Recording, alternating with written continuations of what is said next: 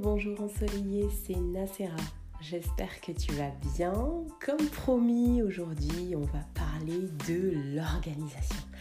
Ah, l'organisation, s'il y a bien une thématique qui est à la mode depuis ces dernières années, c'est bien l'organisation.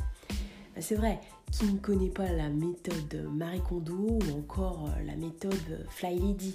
Il y a plein d'articles, de livres, de nombreuses vidéos YouTube, des produits dérivés sur ce sujet pour t'aider à être mieux organisé dans ta vie. Euh, et en fait, c'est quoi l'organisation? Ben, On va répondre à cette question dans cet épisode. Et moi, ce que j'ai fait dans un premier temps pour préparer cet épisode, j'ai pris la rousse par curiosité et j'ai lu qu'il s'agissait de l'action d'organiser, de structurer, d'arranger. Alors il nous met en synonyme les mots élaboration, préparation. Et en parlant de définition, j'ai posé la question sur Instagram, ou plutôt deux questions, parce que j'étais curieuse de savoir ta, ta vision sur le sujet. Ces deux questions, c'était pour toi, c'est quoi être organisé? Et pourquoi faut-il être organisé selon toi?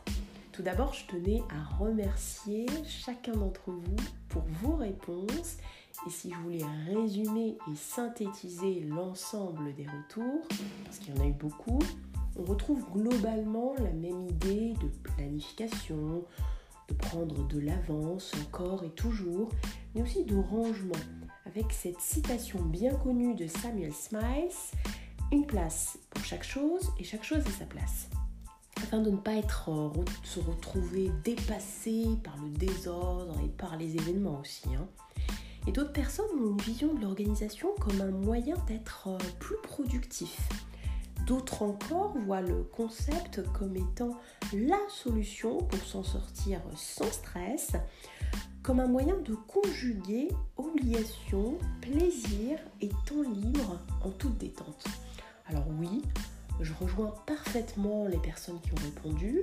Le fait d'anticiper, de préparer et d'avoir une vue d'ensemble sur la façon dont va se dérouler ta journée, ou encore la réalisation d'un projet professionnel, bah ça c'est un outil indéniable pour sa réussite. Par contre, je vais te faire une confidence.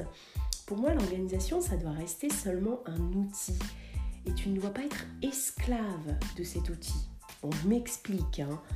Le fait de faire les choses un peu par obligation, ça va pas te faciliter la vie. Au contraire, ah bah oui, je pense que c'est important de garder la notion de plaisir. Euh, ouais, mais là, tu vas me dire, ok, Nassera, hein, t'es marrante, mais elle est où la notion de plaisir quand je repasse, quand je fais la vaisselle ou une autre tâche que je déteste? Bah, justement, le plaisir ne se trouve pas dans la tâche en elle-même, je suis d'accord avec toi, je déteste le linge, mais dans la visualisation de la tâche une fois accomplie.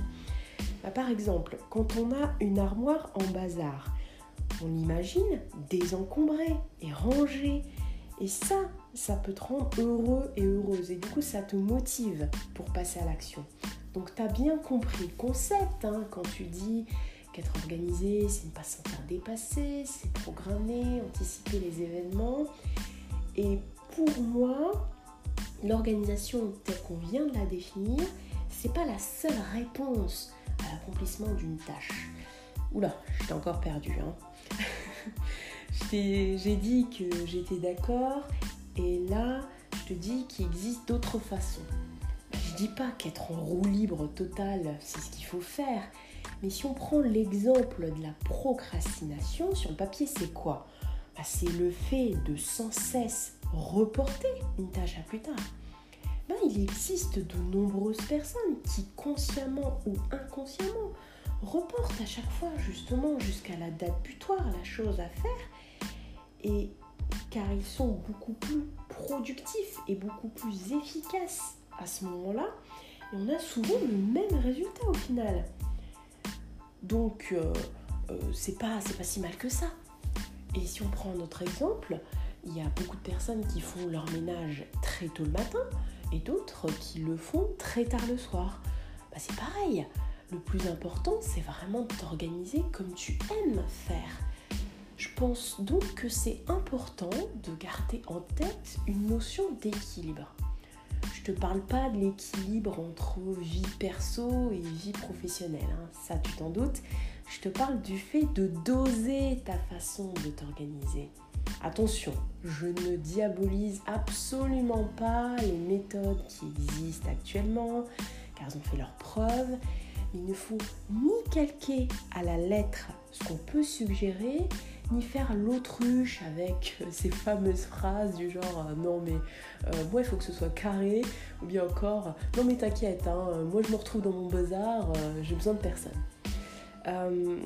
donc il faut trouver le juste équilibre et ça, c'est tout simplement prendre du plaisir à faire ce qu'on en a à faire sans céder à la pression du toujours bien faire comme il le faut. Donc petite dédicace euh, aux mères de famille, mais aussi à cette notion de surproductivité qui fait partie des, du quotidien de beaucoup de professionnels. Donc au final, je dirais que pour être bien organisé, il faut surtout être bien et garder en tête ton pourquoi et le plaisir, le kiff que tu gagnes à faire tout ça. J'espère que cet épisode t'a plu. N'hésite pas à me faire un retour en commentaire sur mon compte Instagram Nacera Astuce. En attendant, je te dis à très vite pour un nouvel épisode. Ciao